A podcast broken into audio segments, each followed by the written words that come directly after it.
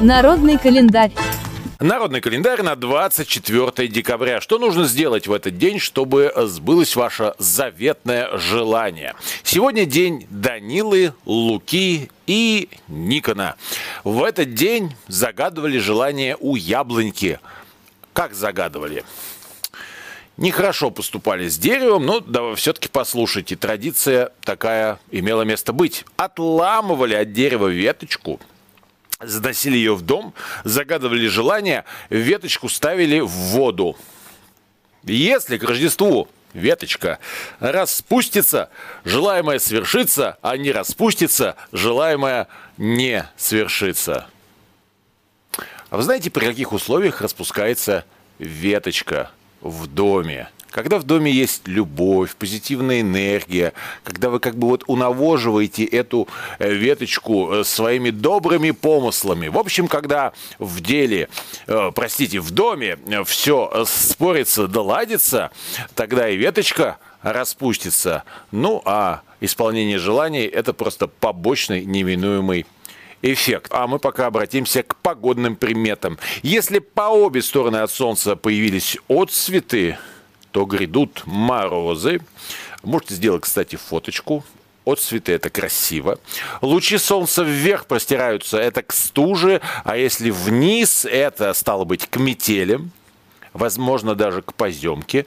И если вечером вороны мечутся с места на место и никак не успокоятся, ночлег себе не могут отыскать, ждите заверюхи. Так и запишите в своем дневнике. Праздники и события 24 декабря. Сегодня католический сочельник, день накануне Рождества Христова и приготовление к этому великому празднику происходит само слово «сочельник» от слова «сочево» или «сочиво». Это особая зерновая каша, обычно с медом и фруктами. Про варенье ничего не сказано. Традиционно вкушать сочево положено в канун праздника только после литургии, которая соединяется уже с вечерней. На сей раз традиция не вкушать пищи до первой вечерней звезды связана с воспоминанием о явлении звезды на Востоке, возвестившей о рождении Христа, однако уставом сия традиция не писана.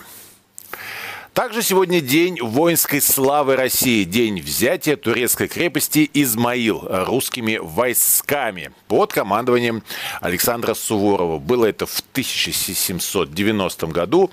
Отмечается в нашей стране ежегодно, согласно федерального закона от 1995 года о днях воинской славы. Они же победные дни России. Ну, как вы помните, взятие Измаила имело важнейшее значение в ходе русско-турецкой войны 1787-1791 года. Освежаем свои исторические знания. Измаил – это э, была цитадель туреческого владычества на Дунае. Крепость, кстати, была построена под руководством немецких и французских инженеров в соответствии с самыми последними требованиями фортификации того времени. Гарнизон крепости насчитывал 35 тысяч человек и 265 оружий. Орудий. В ноябре 1790 года русские войска начали осаду Измаила. Две попытки взятия окончились неудачно. И вот тогда главнокомандующий русской армии генерал-фельдмаршал Потемкин поручил взятие неприступной крепости Суворову. Девятью колоннами с разных сторон двинулись на штурм крепости русские войска, а речная флотилия в то же время подошла к берегу и под прикрытием огня артиллерии высадила десанта. В общем, это был блестящий стратегический и тактический план, который предрешил победный исход боя. Бой продолжался 9 часов. Измаил был взят. Исторические события сегодня э, не обязательно связаны с воинской славой и военными победами. Есть и мирные события, но очень важные. 220 лет назад Ричард Тревитик продемонстрировал первый паровой автомобиль. Было это в 1801 году в промышленном городке Камборн на юго-западе Англии. Ричард Тревитик, это был механик-конструктор. Э, машина его была рассчитана на 8 пассажиров и приводилась в движение паровой машины с одним горизонтальным цилиндром и котлом высокого давления на раме между двух огромных задних колес. Значит, заднеприводная была первая все-таки машина.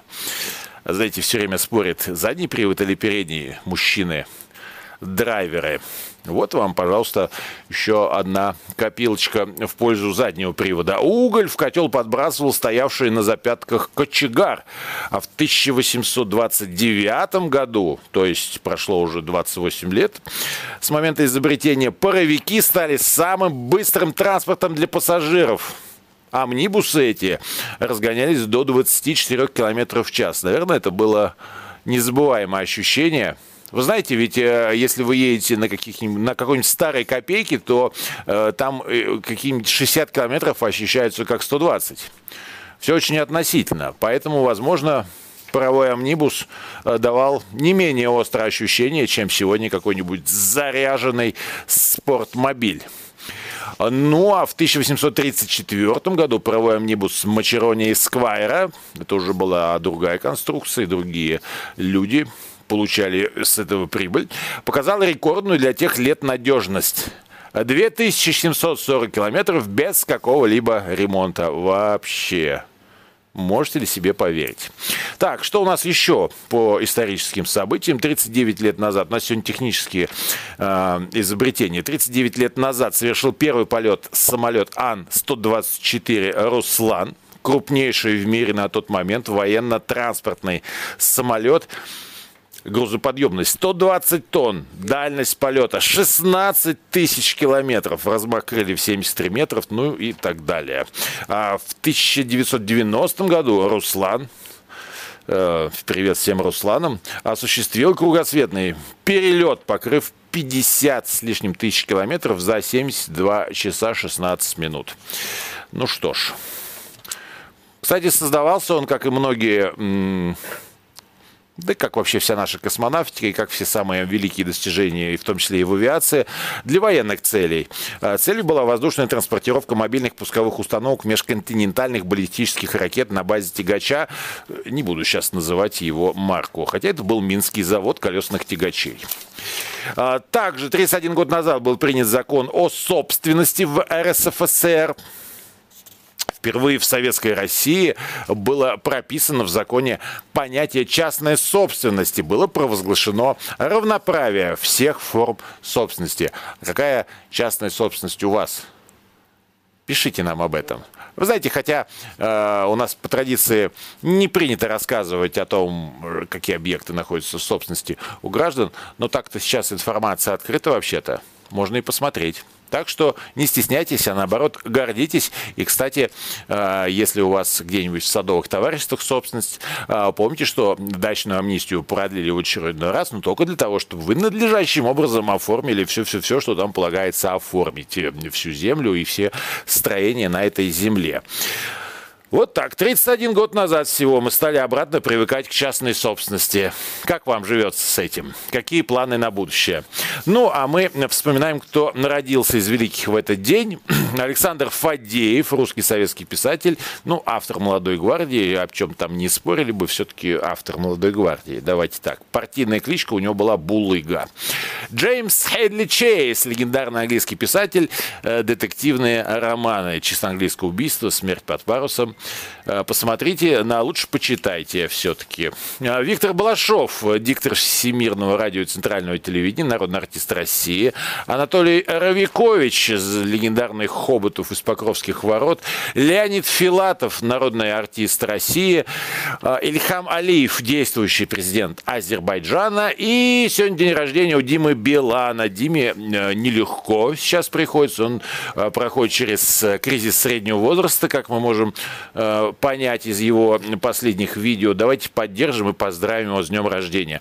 Ну, а мы поздравляем именинников. Сегодня это Терентий, Иван, Викентий, Николай, Даниил, Леонтий, Емельян, и, конечно, Петр. Это был народный календарь на 24 декабря.